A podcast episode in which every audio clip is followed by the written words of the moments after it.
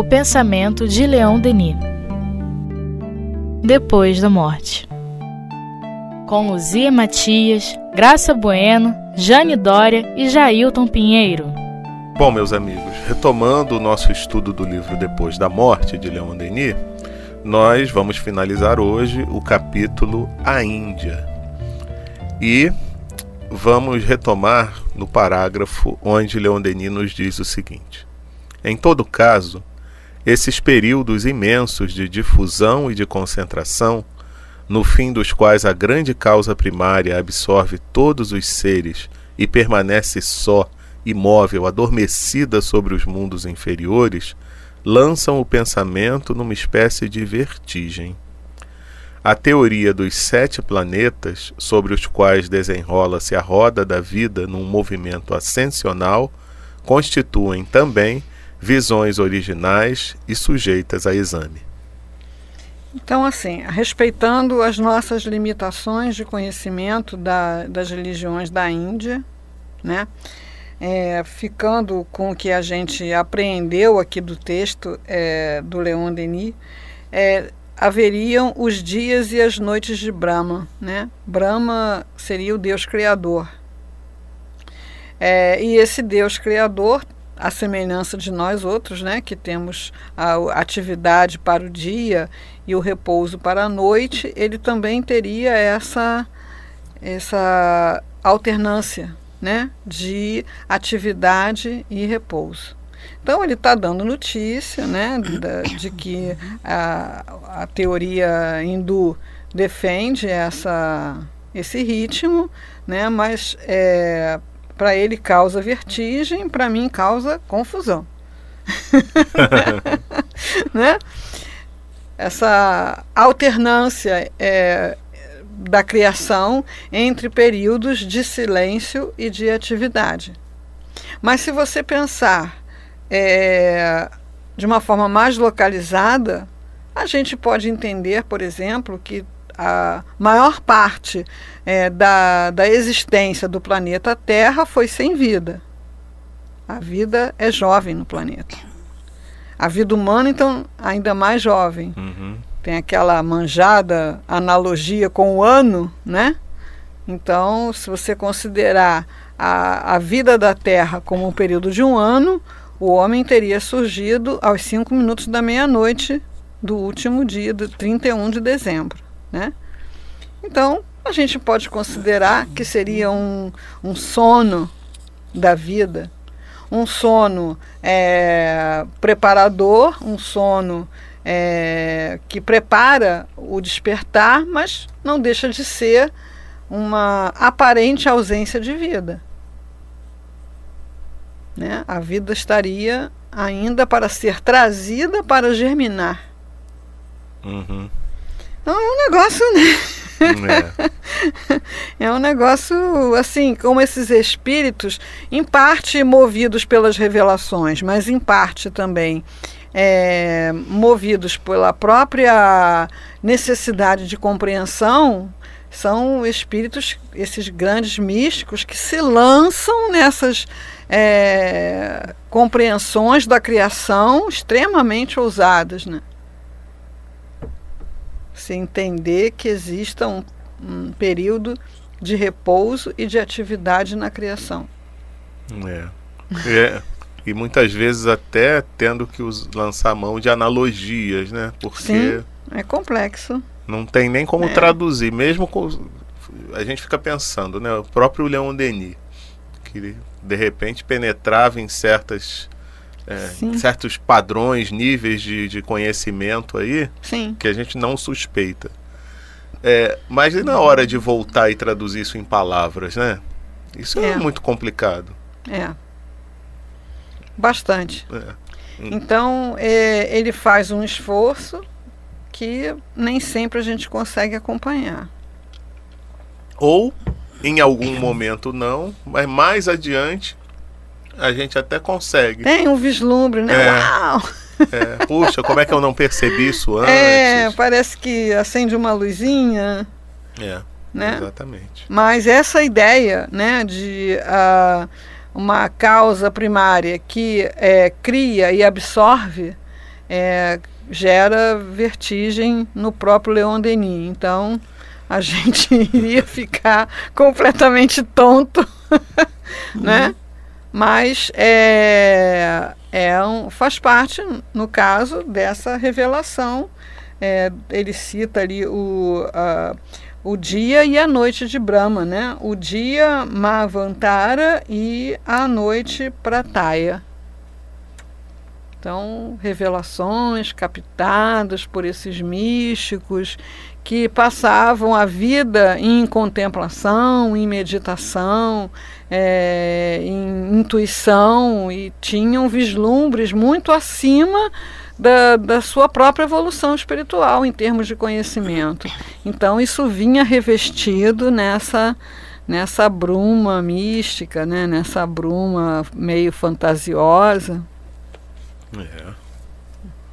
Um dia a gente entende isso tudo. É, uau! e aí não vai precisar nem de palavras, né?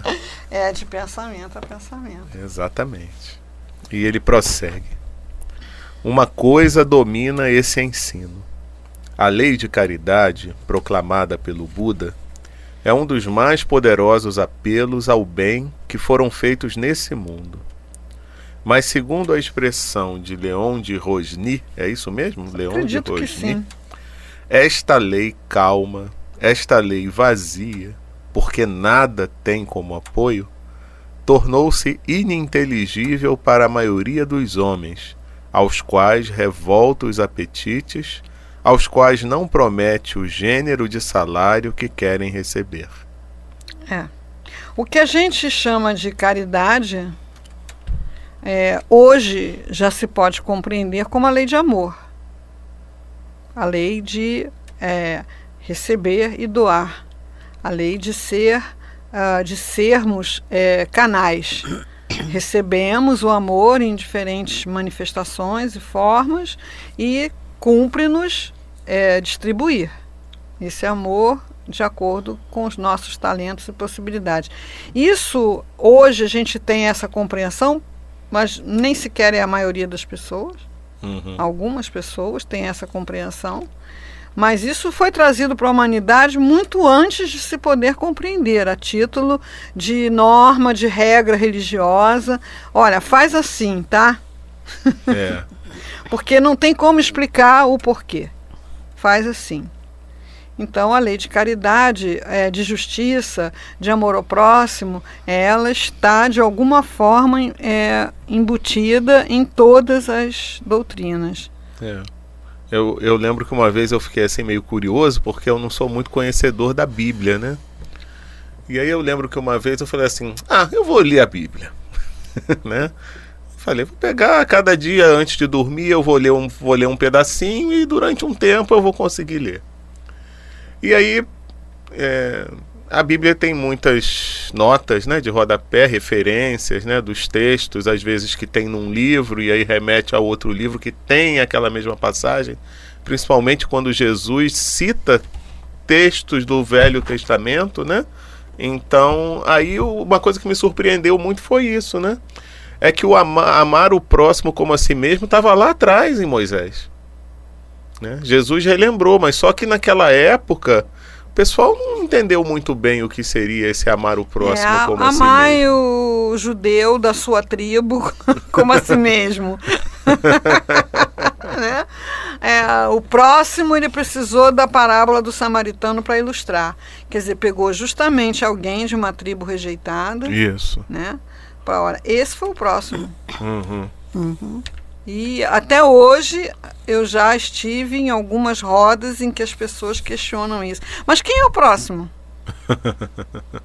e já fiz algumas versões da parábola do samaritano hum. usando é, situações aí do nosso cotidiano, né? Olha só, você está com seu carro enguiçado uhum. na Avenida Brasil, duas horas da manhã, é. Aí passa um, né? Vai embora, passa o outro, acelera, ainda mais hum. acelera mais ainda, porque pode ser uhum. uma armação pro assalto, isso, né? Isso. Aí vem um cara num fusquinha lá, todo uhum. ruim, né? Ele para, poxa, olha aí, meu carro tá assim, aí o cara é mecânico, uhum. vai lá, dá um jeito no seu carro. Quem foi o próximo, né? É. Ah, o cara do fusquinha, pois é. Uhum. Né? Então, lá na época de Moisés, é que não dava para entender mesmo. É. Dava para acolher, como no caso de Moisés, um mandamento. Isso. Ou uma lei é, mosaica. Né? Uhum. É, em outras religiões, todas, é, Confúcio também tem algumas frases sobre é, mais ou menos isso, como Jesus falou: não fazer aos outros o que não quer que te façam. Uhum. Então, isso é o que? Isso é revelação que vem para a humanidade desde sempre para alavancar o progresso. Agora a gente já tem condição de ver isso acontecendo é, num exame de ressonância magnética, onde os centros né, de, de, recompensa são ativados quando você pensa na compaixão. Uhum. É, os níveis de compreensão vão evoluindo, né? Isso. Mas a esse tempo aqui, que o Buda recebeu lá a revelação dele, era, era um, uma instrução. É. Agora, é uma lei que não interessa ao egoísmo, é isso que ele está falando aqui. Uhum, uhum. Revolta os apetites. É. Então eu quero ganhar o meu dinheiro e torrá-lo. né? Não quero que ninguém venha aqui me lembrar que é, eu preciso, de alguma forma, distribuir aquilo que eu ganho. Porque a gente entende que é dar, né? Não. Distribuir, criar oportunidades de trabalho uhum. para alguém, não é? criar meios de educação, né? usar o, o recurso que eu tenho, inteligência e saúde, para conseguir, para distribuir, é. para ampliar. Uhum. Né? Então não interessa os apetites. O apetite, meu apetite é de gastar uma fortuna em bebidas para eu beber, uhum. Né? Uhum. em roupas para eu usar, em engenhocas eletrônicas para os meus Isso. filhos brincarem. Independente né? se para satisfazer a todos esses caprichos tenha que alguém passar fome. É. Eu pago imposto. eu pago imposto, é meu, não né? tenho culpa. Quero, não tenho né? culpa se roubam. É, é meu. Né? Então não é minha responsabilidade. responsabilidade é. do governo. É do governo, exatamente. Então, essa, mas só que ao fazer isso, eu adoeço. Porque estou na contramão da lei que é de Exato. caridade, caridade amor, né? Hum. Amor. É. é. É muito interessante isso. É. Então ela, ela não promete o gênero de salário que o egoísta quer receber. É. é. E ainda tem o, aquela outra vertente do entendimento da questão, né? De como com o tempo também o nosso entendimento da prática dessa caridade vai sendo diferenciada. É. Ficando sofisticado. Porque né? às vezes você faz a, a ajuda o outro, mais por obrigação, né? Porque você acha que vai te é, ou que vai te trazer alguma vantagem porque você vai ser vai ficar bem na fita, né? Uhum. É, quando quando não tá bônus hora. é. Ah, exato. Com a intenção, né? Exato. E, do teu num lugar. Egoísmo, né? egoísmo à luz da doutrina espírita. É. Quando na realidade, né, a gente aos poucos vai entendendo que é o amor pelo amor mesmo, né? É. é a caridade pela caridade, é o tal do é. amor em ação, é. né? Estando você no epicentro né, da energia do amor, você é o primeiro beneficiado. Uhum. Uhum. E fluir naturalmente, né? Porque a gente ainda precisa de exercício, né? A gente ainda exercita o amor, exercita a caridade, né? Porque não é em todo momento. Não é nosso estado natural. É, não é. Mas é o caminho, né? Uhum. Esse, esse estado natural que é, que é importante. É, o nosso estado né? natural né? é aquele que a gente conquistou é, com os nossos esforços, né, com as nossas experiências de vida. Então, o nosso estado natural ainda é muito mais próximo do egoísmo do que do altruísmo. Uhum. Então, o altruísmo ele tem que ser falado, pensado, né, avaliado e ser submetido a uma disciplina de exercício. Ah, Isso. então tem um passo a passo para a gente Então, fazer. na né? medida, exato, na medida em que você vai exercitando e vai percebendo o resultado, você vai se fortalecendo para ir além. Então tem Agora- que fazer uma, uma proposta com a gente mesmo para isso, É, tem, né? né? Tem. Tem, mas só que Deus é tão bom Hum. que ele coloca na nossa vida e na nossa frente diariamente os elementos para que a gente vá exercitando esse amor. Só que na grande maioria das vezes a gente rejeita. Ou então a gente não vê, será isso? É, porque a gente está distraído percebe. pelas Ah. banalidades cotidianas. Estamos catando florzinha. É. É. Então, às vezes, aquela, aquele colega de trabalho que a gente acha muito chato é um desses elementos que É, Deus né? colocou na nossa vida. Então Pra nós o somos, exercício exper- desse somos amor. experimentados constantemente É. nessa E situação. a gente quer ver longe. Ah, sei, entendi. É, nossa vida ia ser mais feliz sem É. aquela pessoa por perto, né? É. Mas o quanto se pode aprender. É. Então, assim, é, chega uma hora que você agradece pelas pessoas difíceis que surgiram na sua vida. Porque elas eram difíceis naquele momento. Mas você precisou aprender tanta coisa para poder lidar com elas sem se desequilibrar, que de repente elas deixaram de ser difíceis. então, de quem era a dificuldade? É. dificuldade era sua, né? É. Quer dizer que a gente está sempre nesse estado de, É, né, buscando esse estado de É. conhecimento, de caridade, a gente não percebe nessas é. pequeninas coisas. Né? Eu hoje estava conversando com uma amiga que tem um grande trabalho, um gran, uma grande canseira, uma grande, é, uma grande, um grande peso mesmo, né? É, na vida para cuidar da mãe. É uma coisa que ela faz com um sentimento de dever, mas que é pesado, que é irritante, que é cansativo, e ela fica naquele ciclo de culpa, se sente culpada por se sentir assim, e ah, naquela coisa, né? E a gente tem uma outra amiga comum, que a mãe tinha Alzheimer, né? E a mãe chegava para ela: Você não é minha filha, eu quero falar com a minha filha. Ah, já vou chamar a sua filha, peraí. né? Ah, eu quero para minha casa, isso aqui não é minha casa. Ah, o caminhão da mudança já está chegando. Entendeu? Pegar aquilo era uma diversão. né? Então, a dificuldade não é o idoso dependente. Hum. Não. A dificuldade é sua. Como você lida com aquilo? Como você vivencia aquilo? Normalmente a dificuldade é nossa. É nossa, É. exatamente. Exatamente, exatamente. Não é, Exa nossa. não, não, as situações, é claro que tem situações que não são confortáveis. Isso, isso. Mas quem prioriza o conforto? Você. O egoísmo, É. né? Exato, o altruísmo exato. prioriza a evolução. Uhum. É. O egoísmo é, prioriza o conforto. É. Então, eu preferiria né, poder pagar é, uma equipe de cuidadores Uhum. para eu não ter que me ocupar disso. É. Não se ocuparia, mas também não evoluiria o É. tanto que pode evoluir Isso. lidando com aquela dificuldade. E aí Deus é tão bom, Bom. que aí naquela encarnação ela É. teve a oportunidade de pagar lá a equipe de cuidadores. Mas na Outros próxima não. ela vem pobre. É, não vai ter condições de pagar o cuidador. Não aprendeu. É. É. Não aprendeu. Às vezes vem com a missão de trabalhar num lugar que tenha tantos idosos. Vem ser É, cuidadora. você, é, É, não é? é. Não vem nem com a missão de ser pobre. Mas é um desafio de muito grande. É um que não seja nem desafio. uma mãe, nem uma pessoa estranha, mas que tem aquela missão também. Chega na sua vida, né? A questão é assim: o que em mim responde pela irritação?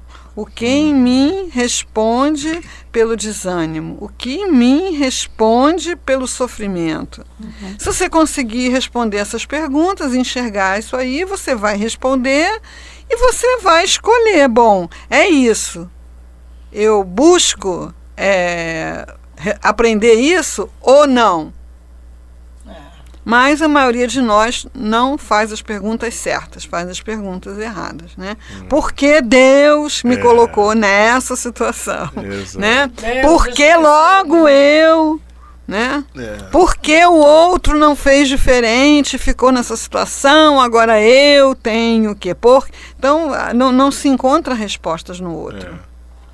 E achar, né, que aquilo. Acho que a gente já falou sobre isso aqui, mas achar que Deus tá errando, né? Não sabe o que tá fazendo. Sim, é, não. é Controle, Porque você que quer ser controlar comigo, né? até Deus, né? É. Ainda bem que ele está totalmente inacessível, Quer dizer que então a lei ela está tá ali nem aí. constantemente movimentando. movimentando no sentido da ascensão. Tá trabalhando a nosso favor. É. É, E a gente se lamentando. é. É um Então, assim, qual é o gênero é. de salário que você quer receber? É. É. Né? O salário do egoísmo, Uhum. Que aí tem a ver com a grande chaga da humanidade, que a gente fala, a doutrina sempre diz que é o egoísmo e o orgulho, né? E Kardec e os espíritos falam muito também da questão do interesse pessoal, né? Então fazer as coisas de forma desinteressada é muito importante. é libertador. É, Aí você aproveita. Uhum. né? Quando você vai fazer uma coisa boa para alguém é, livre do interesse pessoal, é libertador. Quando há um interesse pessoal. E agora, esse interesse pessoal, ele se disfarça bem. ah, sim. Tem que ter muita vontade de se autodescobrir, né? Uhum. Ele se disfarça de defesa de uma causa, de um, de um ponto de vista, de uma, né? Na casa espírita, a irmã Sidufo fala isso no Laços do Afeto, né? É, se disfarça de defesa da casa. A casa. Ah. O que é a casa? É verdade. Então, que, que eu sei sobre a casa É. para dizer que o meu funcionamento é em defesa da casa? É, É da casa mesmo? Tem que olhar para dentro. é. Então, pelo que eu estou vendo aqui, o autoconhecimento é coisa bem antiga. Sempre, né? Sócrates. A dizer, ah, foi Sócrates. Não foi Sócrates. O Sócrates já trouxe lá do, do Templo de Delfo, que era um negócio lá da antiguidade grega, né? Que já tinha lá no pórtico, conhece-te a ti mesmo. É, isso acho que nasceu com o ser humano, né? Uhum. Agora, a compreensão de um homem da antiguidade é limitada. Da, essa é a teoria que Leon Denis define nessa primeira parte da doutrina secreta. Né?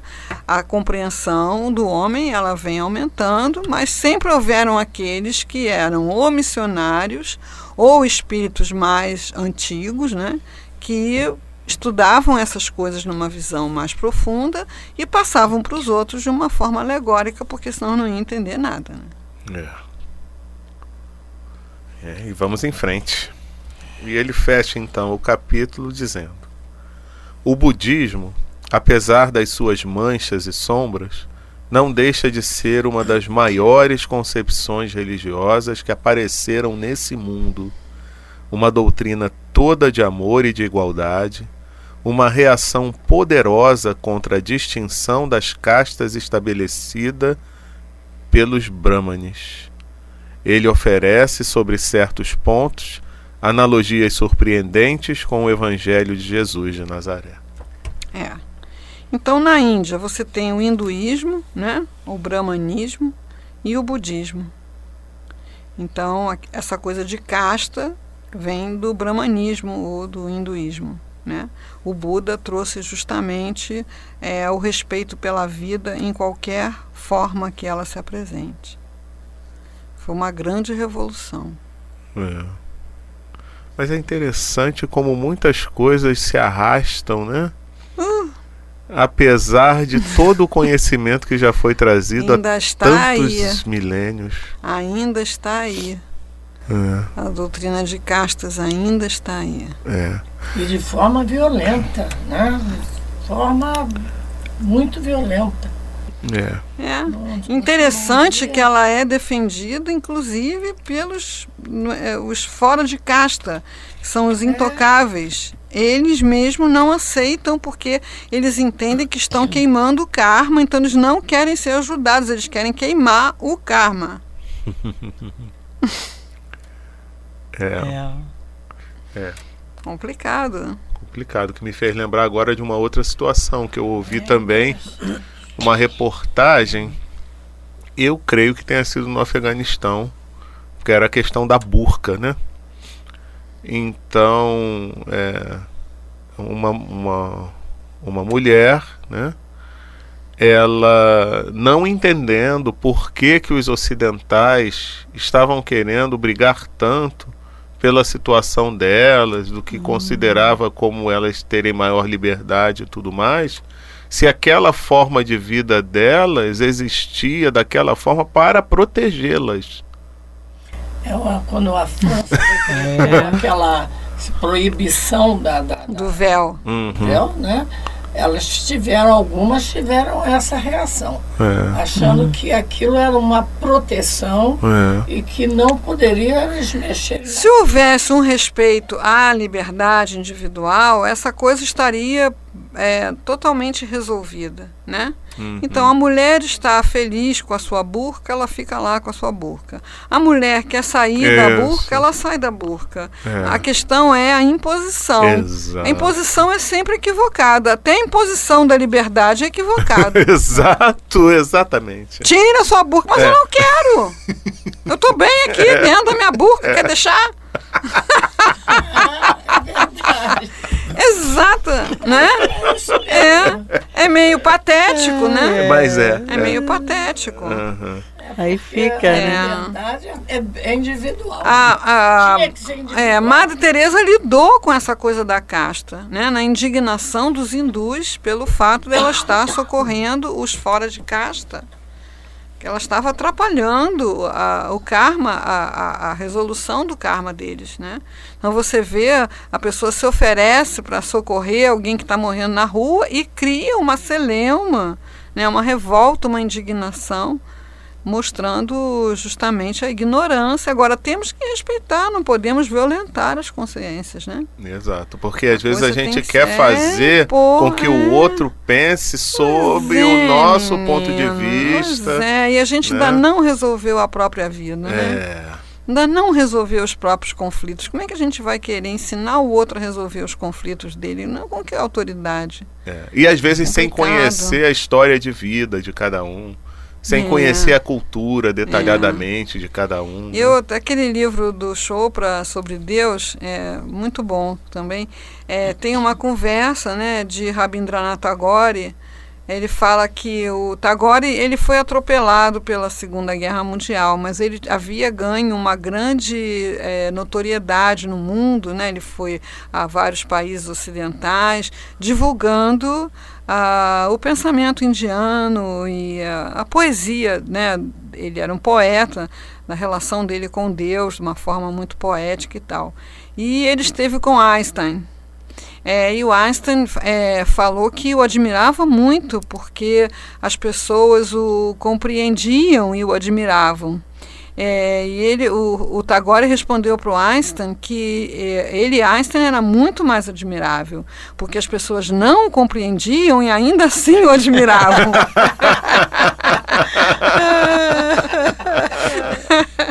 muito bom, muito bom, né? Então, de vez em quando, vem essas vozes da Índia, né? Esse livro é escrito pelo Chopra, que é um indiano, né? A Índia realmente tem da de mergulho na espiritualidade alguns milênios à nossa frente, né? É, exatamente. Que aí você vê até mesmo a reação a certo tipo de acontecimento, né? Sim. Que para muitos causaria desespero e, e você vê que o, o indiano ele não tem esse mesmo Exato. comportamento, né? Exato. Né?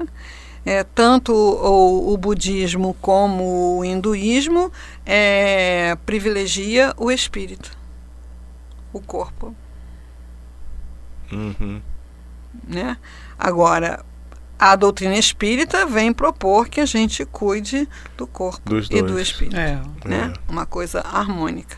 é. É. Você me fez até lembrar agora que o, é, esse terremoto recente no Nepal, que os repórteres, repórteres falando, né, que a, a reação das pessoas, lógico, muito sofrimento, muita tristeza, muita dor, mas não é assim de algo tipo o mundo acabou, de desespero total, e sabe?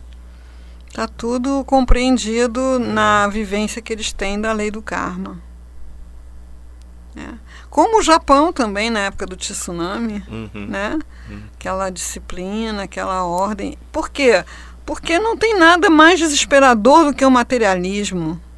É. O materialismo é devastador. Né? Quando o ser humano foca no corpo e nas experiências do corpo, algumas situações são insustentáveis de maneira saudável. É. Não tem aonde se agarrar. Né? Não é uma questão de consolo, é uma questão de visão, de visão de mundo, né? de visão da vida.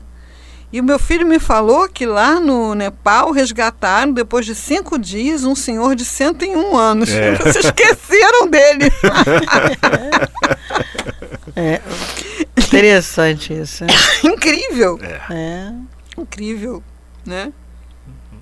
Depois de cinco dias, hein? É. Um senhor. Que vitalidade absurda, né? É. Enfim, eu tenho muita simpatia pelo, pelo budismo. É, pelo hinduísmo, nem tanto, mas pelo budismo, sim. né, me encanta. Eu, eu vejo várias vezes os Sete Anos no Tibete, porque fala da vida desse Dalai Lama, né?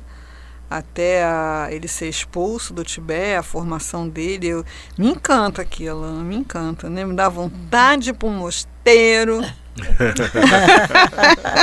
né? Ele é um homem excepcional mesmo. Nossa, Um homem que excepcional espírito mesmo. iluminado. É. Mas aí a doutrina espírita vem dizer pra gente, olha, não é para sair, não, é para fazer isso acontecer À luz do dia. à luz do dia, no, no olho do furacão, no núcleo da, dos acontecimentos. Né? É. Aprender a fazer um mosteiro interior, né? É.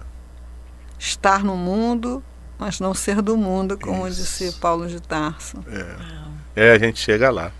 Mas antes de chegar lá, na semana que vem a gente vai continuar viajando. E a gente vai para o Egito. Vai começar o nosso turismo É. pelo Egito. Eu, eu sinto a necessidade de me desculpar com os queridos ouvintes pela minha pouca cultura indiana. Quando a gente estudou isso no depois da morte lá no encontro, é, veio uma pessoa, né, especialista, mas eu acho que dependendo da curiosidade, né, hoje o, o- a, a possibilidade de você ter informações é vastíssima. E dentro do nosso foco de estudar o pensamento de Leon Denis, fica essa notícia do quanto ele mergulhava de cabeça mesmo, né, no estudo, na pesquisa, né? Que fica assim, cara, eu não sei, mas ele sabia, Então façamos o mesmo. sabia muito, É. né? Vamos correr atrás. Com certeza. É isso aí. Semana que vem estamos de volta. Um grande abraço a todos.